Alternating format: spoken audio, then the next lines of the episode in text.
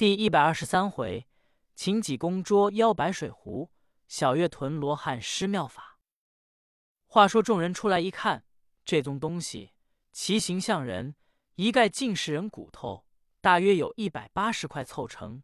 左手拿着勾魂取命牌，右手拿着人的骷髅骨。书中交代，这宗东西名叫白骨人魔，原本是有一个妖道炼成的，能使他招魂。凡事无根不生，皆因慈云观有一个老道叫赤发灵公少华峰，他要拘五百阴魂，炼一座阴魂阵。他打发五个老道出来招五百魂。这五个老道。一个叫前殿真人长乐天，一个叫后殿真人李乐山，还有左殿真人郑华川，右殿真人李华山，还有一个七星道人刘元素，每人出来招一百阴魂。刘元素就在这小月屯正西有一座三皇庙，他占了这座庙，在乱葬岗子找了一百块死人骨头，炼在一处，用符咒一催，把这白骨人磨练成了。每天出谷以后，老道在庙中院内设摆香案，预备一个葫芦，给白骨人磨一面招魂取命牌，叫他出来到小月屯招一个魂回去。老道把魂聚来，收在葫芦之内，打算是一百天就把魂招够了，小月屯就得死一百个人。没想到今天被济公把魔拿住，和尚随后就够奔三皇庙。打算要捉拿老道，焉想到老道真有点能为。今天正在院中做法，见灯光一绿，就知有人破了他的法术。又见正东上金光缭绕，锐气千条。老道揣起葫芦，驾趁脚风，径自逃回慈云观去了。从此跟祭颠和尚已结了仇。和尚来到三星庙，老道早已逃走。和尚这才复返回到小月屯。叫马进等把这个白骨人魔架火烧了。和尚说：“这又得了，从此小月屯安然无事。”马进谢过济公。次日，和尚告辞。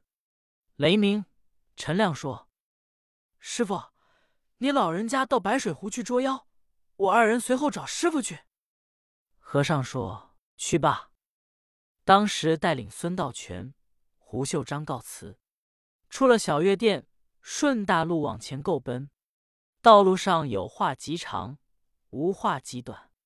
这天走到萧山县地面，正往前走，见大道旁边树林子有两个人，在那里歇息。一位是文生公子打扮，头戴翠蓝色纹生巾，双飘袖带，身穿翠蓝色纹生氅，腰系丝绦，白绕高腰袜子，厚底竹履鞋。三十来往的年岁，白脸膛，俊品人物。跟着一个老者，是家人的打扮，清洁帽，青铜氅，有五十多岁，花白胡须。和尚一看不是外人，立刻叫孙道全、胡秀章头前走，先往白水湖约会，不见不散。孙道全说：“师傅上哪去？”石和尚说：“我办点事，随后就到。”这两个人头前走了，和尚踢踏踢踏来到树林，冲这位纹身公子打了一个问讯，道：“施主请了。”书中交代，这位纹身公子不是别人，乃是罗汉爷的亲表兄，奉父命寻找表弟李修缘。此人姓王，名权，乃是台州府天台县永宁村人，是济公的娘舅王安土之子。原本济公自年幼的时节，父亲就把亲事定下了，定的是刘家庄刘百万的女儿刘素素。这位姑娘自落胎就是胎里素，一点荤东西都不吃。自济公离家之后，偏巧姑娘父母双亡，就剩下姑娘孤身一人，跟着舅舅董员外家住着。董员外的女儿又是王安石的儿妇，乃是亲上做亲。姑娘刘素素也长大了，董员外催王安土找他外甥李修缘，找回来好把姑娘婚嫁。王安石也不知外甥李修缘是上哪里去了，人嘴两张皮，有说李修缘自己走的，有说是王安石把外甥逼走的。王安土这天把自己孩儿叫过来，叫王全同家人李福出去找你表弟李修元，多带黄金，少带白银，暗藏珠宝。一天找着，天回来；两天找着，两天回来；一年找着，一年回来；十年找着，十年回来。找不着，不许回来。王员外所为，省得人家说把外甥逼走了。王权谨遵父命，带着老手家李福出离了家乡，在各处寻找。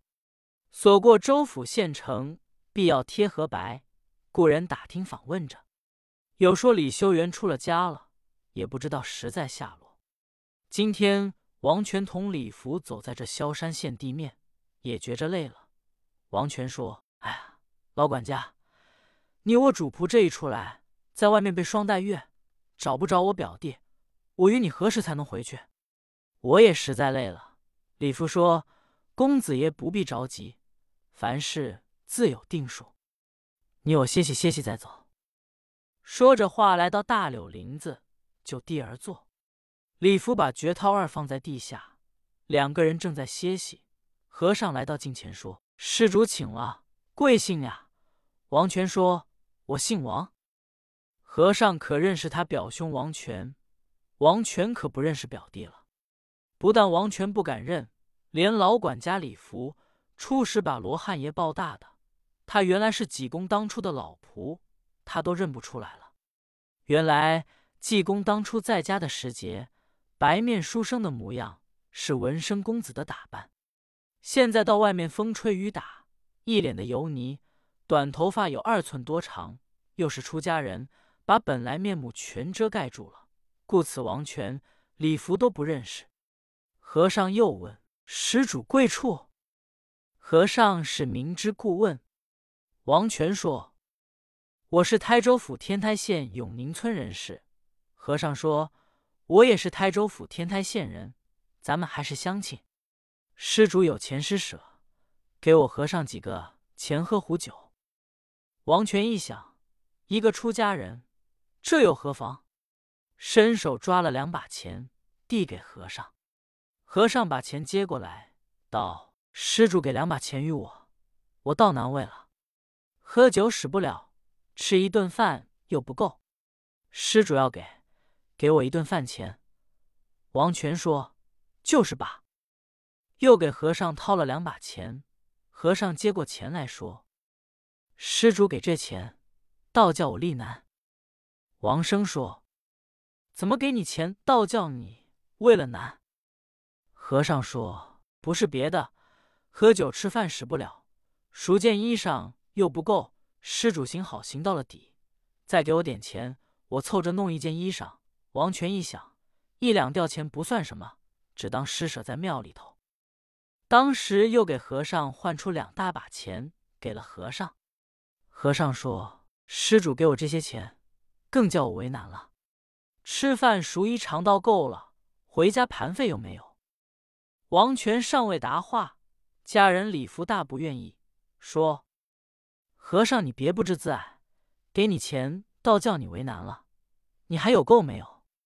你真是瞧见好说话的人了。和尚巍然一笑说：“我和尚不要白钱，我和尚专会相面。我送你一相。我看施主印堂发暗，此地不可久待。听我和尚良言相劝，赶紧起身。这叫趋吉避凶之法。听与不听，任凭施主。我和尚要走了。”说完了话，和尚踢踏踢踏脚步，踉跄，一溜歪斜，径自去了。